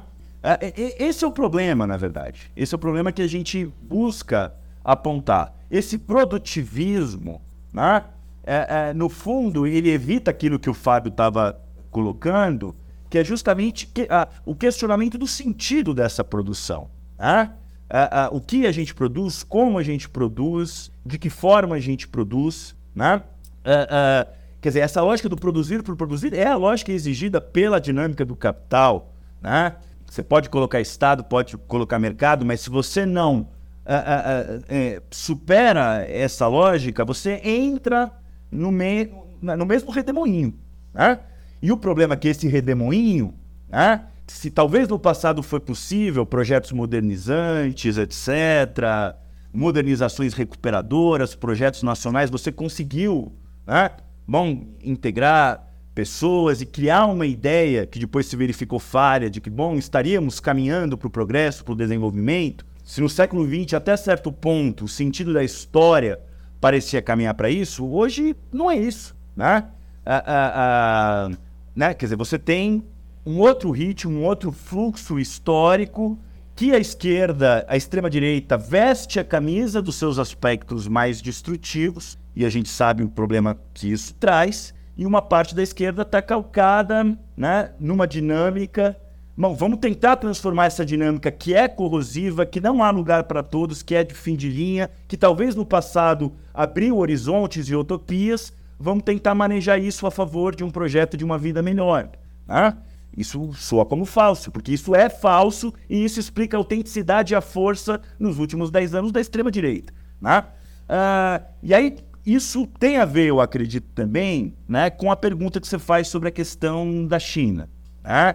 Uh, quer dizer, dizer que o capital está numa crise estrutural, e eu acho que o capital está numa crise estrutural, né? Uh, e essa crise ela tem muito a ver com o fato né, de que você tem uma dinâmica né, capitalista de intensa, intenso aumento da produtividade que exige cada vez mais a substituição de trabalho vivo por trabalho morto, conhecimento, máquinas, equipamentos. Essa é uma coisa posta de forma cega pelo capital, mas que acaba por minar o sentido do que é o capital, que é valorizar o valor, que você precisa de trabalho vivo. Essa crise, né, além de ser uma crise global, né, daí você vai precisar correr para financiarização, acumulação por despossessão, né? o Estado cada vez mais bombeiro dessas crises e tudo mais. Não só é uma crise global, como ela agudiza, eu acredito, o desnível entre os países. Aqueles que estão né, na frente e que monopolizam as tecnologias e que têm uma capacidade né, é, é, de ditar os processos econômicos globalmente, eles, quer dizer, estão muito à frente. E o Brasil ficou para trás. Né? A gente pensa 100 anos de história de uma tentativa da industrialização brasileira, você tem uma indústria que virou obsoleta. O Brasil foi o país que mais, a indústria mais cresceu no mundo. Hoje não, hoje é o contrário disso. Né? E aí, entrando no fator China dessa história toda. Né? Bom, a China é um caso à parte aqui. Bom, a China virou um player, se em termos capitalistas, talvez é o maior sucesso do mundo. Né? Quero abstrair aqui a questão né, de que tem gente na esquerda que namora com essa ideia que aquele modelo de sociedade é o que a gente deveria se pautar. Vou abstrair essa questão aqui.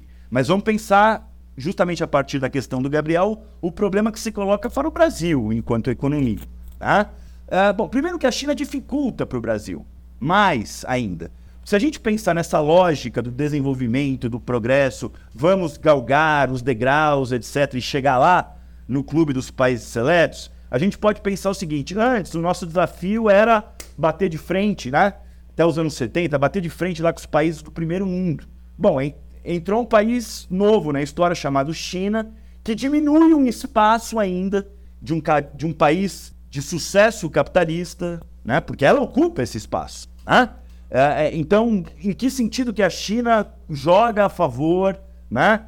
É, de um modelo de desenvolvimento Começa daí a questão. Né? E a relação que a China quer estabelecer com o Brasil é o que o Brasil já é, na verdade. Né? Não sei, alguém pode. Ah, por que, a China gostaria de industrializar, é, é, garantir as patentes tecnológicas que ela compete com os Estados Unidos para o Brasil? Não, ela quer comprar nossas commodities, é, ter investimentos na nossa infraestrutura, concessões, que a gente comp compre os produtos dela e, e, por aí vai. Né? É, é disso a, a que se trata, né? E, começa daí, eu acredito, né? Uh, uh, então, quer dizer, uh, então, a dinâmica do capitalismo global, sobretudo em crise, né, faz com que. E a China também não é imune a essa crise. A China, achar que a China também vai criar uma avenida de uma expansão capitalista infinita, para voltar ao termo que você falou, Gabriel, é uma ilusão também. Né? É, a, China depende, sobretudo por ser um país exportador, de uma dinâmica mundial que é capenga, como a gente vem discutindo. E do ponto de. Aí tá. Do ponto de vista da lógica da acumulação de capital, eu acho aqui né, que é que a gente continue o que a gente é. Né? É, enfim. Agora, ao mesmo tempo, quer dizer, você tem essa discussão, tá? Banco dos BRICS, bom, tudo bem. Uh, uh, ou essa história que agora você vai ter um comércio direto com a China, na moeda deles, etc e tal. Eu acho que isso, na minha opinião, sinceramente falando, eu não sou contra essas, ah, essas iniciativas, não sou na questão de um, né, de um sectarismo ou de um. Mas a questão é que isso é cosmética para mim. Isso não vai. O que, que isso vai mudar na dinâmica concreta do lugar do capitalismo brasileiro e, das, e da forma de reprodução da vida que esse capitalismo brasileiro suscita? Até porque a ideia de que você vai desbancar o dólar, a meu ver, hoje, ela é, é muito voluntarista e, e, e, otimista. Ah, tá bom, estamos fazendo transações em yuan. Tá, mas o dólar é o dólar, né? Historicamente, sim, por conta da questão militar, as reservas de ouro no pós-guerra, ser o país exportador. Mas existe uma dinâmica do próprio capital que elege o dólar como a moeda universal. Né? O Marx falava isso, quer dizer, o próprio capitalismo ele precisa de uma moeda universal para as trocas, para as transações. Quem acabou ocupando o lugar disso é o dólar, e os próprios chineses estão cheios de título em dólar ainda. Né? Pode ter reduzido um pouco, então, achar que a, a, emancipação vai partir por daí, é, eu acho que não sabe. É, é, e criar uma ilusão que, bom, a partir daí vamos ressuscitar um projeto junto com a China de desenvolvimento. Não, desculpa. Né? Por isso que acho que a discussão tem que convergir para aquilo que o, que o Fábio está dizendo. Né? Não essa lógica do progresso, não essa lógica do desenvolvimento, mas colocar em pauta a irracionalidade desse progresso, desse desenvolvimento que escondem uma lógica de, né, de, de regressão, né? É, no mundo inteiro, no mundo inteiro, né? E não tentando ficar se posicionar como se a gente estivesse num jogo de war aqui, bom, eu vou me aliar com a China, com a Rússia. No fundo, para mim, eu vou concluir com isso, quer dizer, diante da impotência, que é minha também, a gente tem uma impotência, como transformar a sociedade? É, todo o nosso debate tem a ver com isso, né? Eu não estou querendo me excluir, achar que... Não, é, a gente tem uma esquerda com cada vez mais dificuldades, enfraquecida, uma extrema-direita forte, uma esquerda que não tem conseguido é, é, alçar nem reformas, né? É, mal conseguido preservar certas conquistas que historicamente foram uh, uh, obtidas, etc e tal. Mas o que eu quero dizer é que, é, é, além de tudo, me parece essa ideia de você olhar para esse jogo geopolítico que para mim, são dois lados de uma mesma barbárie: Estados Unidos, Rússia, China e desse capitalismo de fim de linha. E o próprio conflito deles é um reflexo desse capitalismo de fim de linha. Eles estão se armando para retomar uma batalha econômica que pode dar em coisa pior. Acreditar que você vai tomar um lado, para mim, é você simular uma potência que a gente não tem. Volta no problema. A gente não discute como é que a gente sai dessa jossa, né? Que a vida está subordinada ao dinheiro, gerando mais dinheiro, e essa própria lógica está em crise agudizar, mas ela se agudiza na crise. Né? É, o tempero maior é a fome, o capital fica mais destrutivo. E a gente discutindo que lugares geopolíticos a gente vai adotar nessa disputa, porque é essa disputa que está em jogo, não uma disputa por outra sociedade, nada disso. Né? Então, esse é o desafio. Né? É, é, é isso que a gente gostaria de. Eu acho que o debate tem que ir por aí. Né? Enfim. Perfeito, Daniel. Colocar as coisas nesses termos de progressismo, vindo da esquerda principalmente, é bem problemático. É interessante ver que todo tipo de elogio que se faz ao governo Lula, que eu entendo começou há pouco tempo, mas são coisas cosméticas, porque estão no campo da política, a parte externa de manifestação da dominação do capital. Política é o teatro das sombras do capital. Como você colocou, o cenário hoje é totalmente diferente nessa aproximação do Brasil com a China, que uma certa esquerda celebra por achar que está se desenhando uma, entre aspas, frente anti-imperialista do sul global, como se a China cumprisse o papel que, por exemplo, a União Soviética cumpria no período da Guerra Fria, embora, de certa maneira, cumpra, mas não do jeito que os partidários da dita via chinesa pensam. Eu acho que o grande problema é que a maior parte da esquerda perdeu de vista a ideia do internacionalismo e se prendeu por causa do enquadramento geopolítico que foi imposto pela Guerra Fria, há uma ideia de, dessa dita multipolaridade, que, a meu ver, nada mais é do que dar um verniz anticapitalista a um esforço que, por si só, é uma tentativa de reeditar uma nova partilha imperialista do mundo. E, por sua vez, é uma ideia totalmente anacrônica. Você quer comentar sobre isso, Daniel? Eu quero comentar sim. Eu acho que essa questão também de achar que existe um polo oriental que de alguma medida você deve ser apoiado. Eu acho que é uma é falso, uh, né? Quer dizer, é, eu acho que isso tem a ver sim com uma fragilidade de uma busca de é como se fosse uma busca de não além de uma simulação de potência, uma busca de substitutos. A gente, em vez da gente parar e sentar, por que está dando tudo errado para a esquerda? Em termos da lógica da sociedade, dos avanços que não acontecem e dos retrocessos que se multiplicam. Bom, a gente vai eleger aqui os nossos uh, representantes, né? Que pode ser para alguns até o Putin, o Xi Jinping e, e, por aí vai, né? Então esse aspecto eu acho que é importante. Você desvia a energia mental para esse jogo, para esse jogo de war, né? Enfim, até que ele acabe com o mundo real, não só, né? Com, não é só um jogo. Mas uh, o que eu quero dizer é o seguinte: é, é, eu queria só comentar uma coisa, a coisa do cosmético. Eu acho que a eleição do Lula, Lula não foi nada em, em si mesma, ela não foi nada cosmética, pelo contrário, ela foi, foi algo que eu acho necessário, a meu ver, né? ter apoiado. Uh, porque um segundo mandato do Bolsonaro né, é, significaria uma degradação, somada àquilo que o Fábio falou, como esses governos de extrema-direita eles logram né, é, se perpetuar no poder e, e, com toda a destruição que isso poderia uh, uh, acarretar. Tá? Então, é, esse aspecto é, é, eu acho que é importante, né? não, não ser indiferente. Tá? Mesmo com todos os problemas que a gente está destacando aqui, tá? quer dizer, é, é, ou talvez por causa deles mesmos, né? Por causa da crise social profunda. Óbvio que é melhor um governo que tenha, pelo menos a tentativa, o horizonte de tentar conter a crise social, tá? Em, em relação a um governo que quer pôr o pé no acelerador e daí barbárie, vamos armar todo mundo e lá nave vá. Só que a questão, assim, a maior crítica que que eu tenho é, é, Por isso que eu acho que é importante a coisa da ideologia. Ideologia do progresso, do desenvolvimento, de uma nova geopolítica global. É, eu acho que tem que criticar muito duramente essas ideias. Porque, de fato, a, a, a questão é o seguinte: quer dizer, é, o problema é você tomar, né, por exemplo, o governo do PT, com mais do que ele é e do que ele pode ser. Né? Eu acho infinitamente melhor, como eu disse, ter um governo que, olha, nós estamos aqui para mitigar a crise social brasileira. O que é possível dentro dessa lógica de reprodução social. Eu apoio. Né? Uh, o problema é quando você. Justamente porque né, você. Uh, uh, é difícil aceitar isso. É difícil aceitar que o papel da esquerda acabou sendo esse. Né?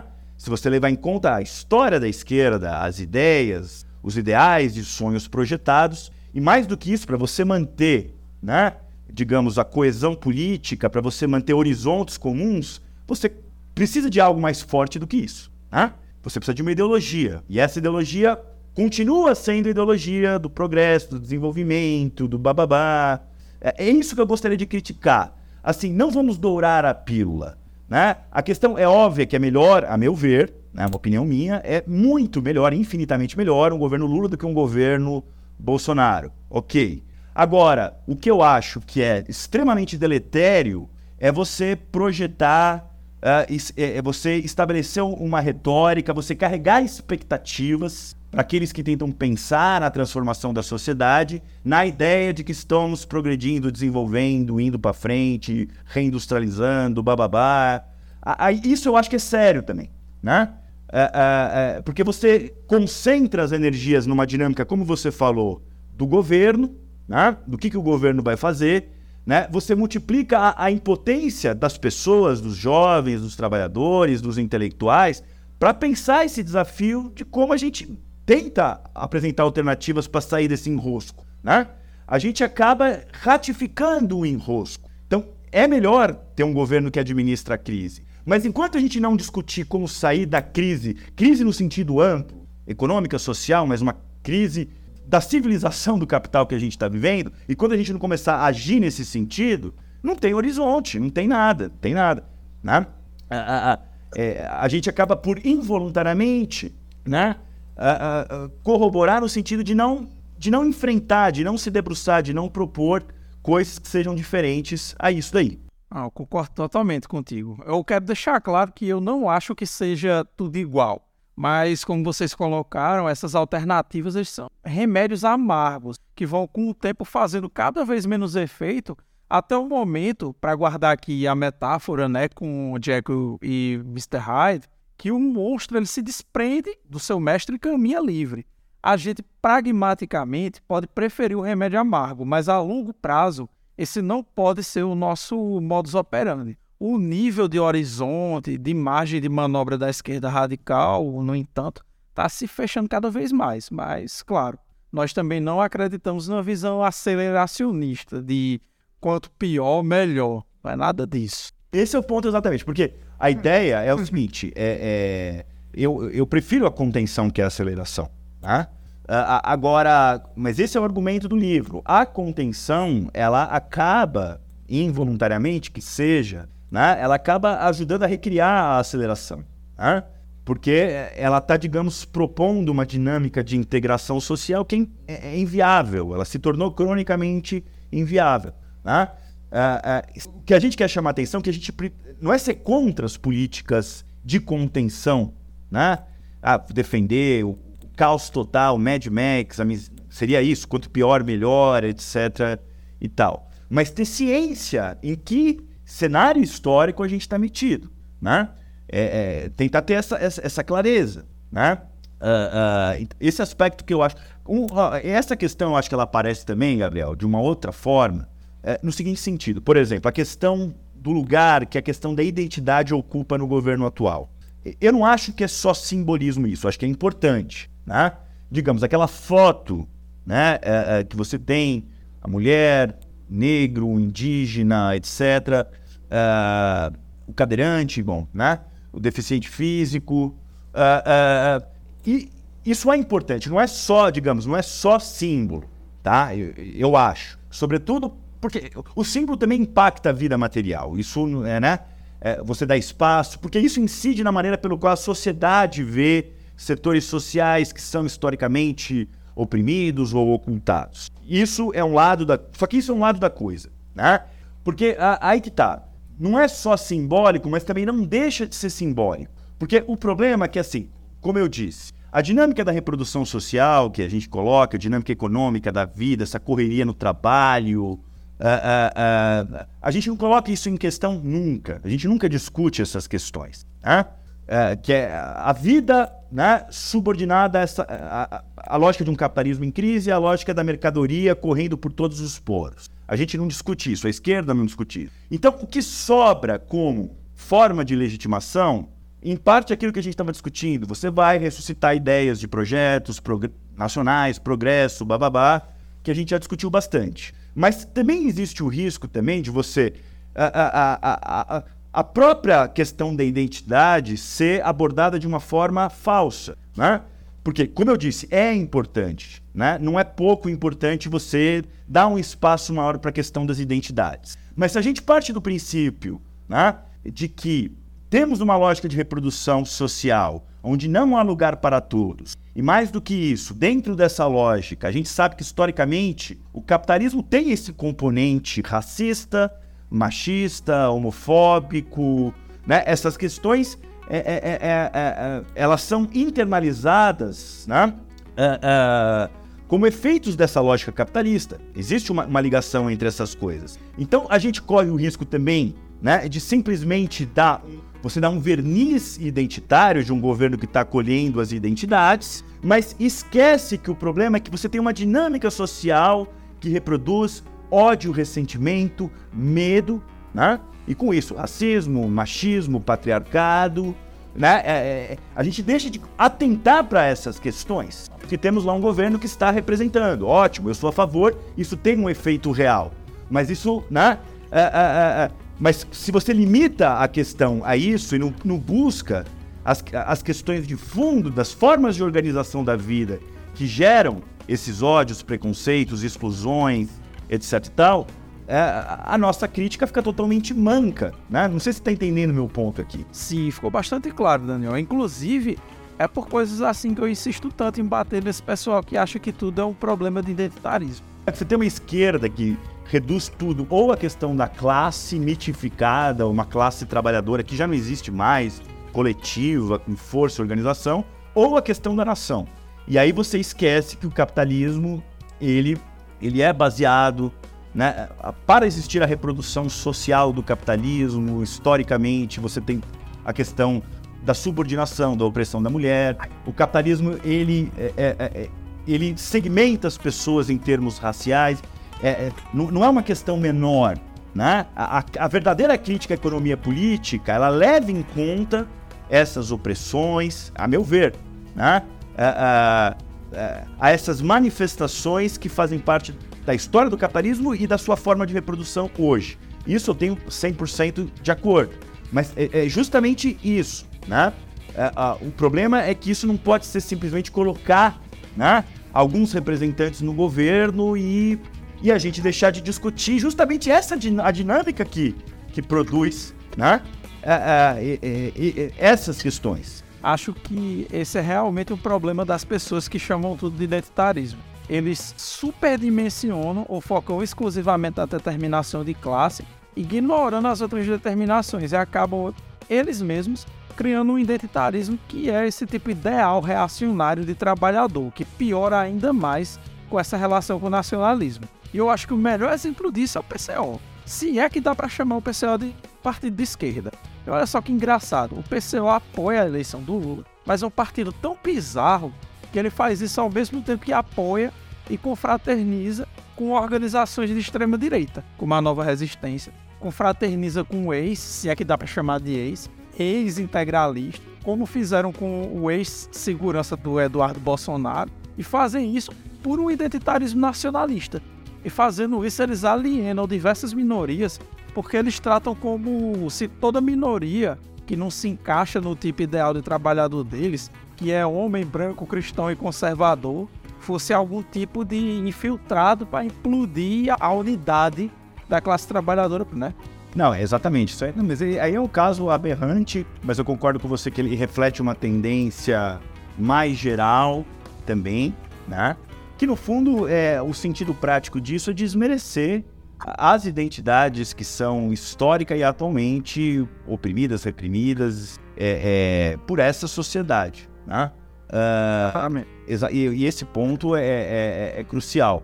Que eu estava dizendo um pouco, um exemplo talvez mais concreto que eu estou querendo dizer, assim, é, é, um, um pouco no seguinte sentido, né? Uh, é de achar, por exemplo, é, é, uma coisa de você realizar uma política do tipo Partido Democrata Americano, tá? Que sim, é um partido calcado na questão, né, de, de afirmar e, e abrir bom, espaço para as identidades diversas. Isso não é uma crítica em si, né? Uh, uh, não acho que isso seja errado, o problema não é esse, né? Uh, mas digamos que ao mesmo tempo que você tem, digamos, né, é, essa. Você dá essa visibilidade em termos governamentais, né, etc. e tudo mais, você tem uma sociedade que produz um George Floyd ao mesmo tempo, independente do governo. Né? A grande questão é que a crítica não é que as políticas identitárias não servem de nada e só a determinação econômica importa. A questão é que essas políticas identitárias não podem ser cosméticas. É simbolicamente importante que o Lula suba a rampa com negros, indígenas, mulheres, pessoas LGBT, pessoas com deficiências, mas não basta só o simbólico. É preciso que isso se traduza em políticas que elevem a condição de vida dessas pessoas. Até porque essas opressões desses, entre aspas, grupos identitários é um problema material e econômico também. Não basta subir a rampa com indígena e quilombola e não combater o garimpo e a devastação da Amazônia. Não basta subir a rampa com negros e não combater a expansão do sistema prisional e o massacre do povo negro pela polícia. Não basta subir a rampa com uma mulher periférica e não tratar da questão da misoginia, dos direitos reprodutivos das mulheres, da equidade econômica de gênero, das questões de trabalho reprodutivo. Não basta subir a rampa com a pessoa LGBT e não combater o reacionarismo LGBTfóbico e por aí vai. Mas a visão de grupos de esquerda como o PCO, se é que dá para chamar de esquerda, eu, eu reitero isso aqui, é ter uma visão mitificada de classe trabalhadora e que está ligada com esse identitarismo nacionalista, que é justamente o que passa por cima das contradições de classe. E é, e é exatamente isso, a visão mitificada é a visão nacionalista de nação. A visão concreta que afeta a vida material das pessoas é o racismo da polícia no mercado de trabalho, do, da mulher, a questão de gênero, do, da questão do cuidado que sobrecarrega a mulher e por aí vai. A questão indígena. Perfeito. Tá? É, é, essa é verdadeira. O problema é verdadeiro. Ele, tá, ele é concreto, ele está calcado na vida dessas pessoas. Mas é exatamente isso. Tá? Bom, então é isso, queridos ouvintes. Eu agradeço bastante aos queridos Daniel e Fábio por terem aceitado o nosso convite hoje.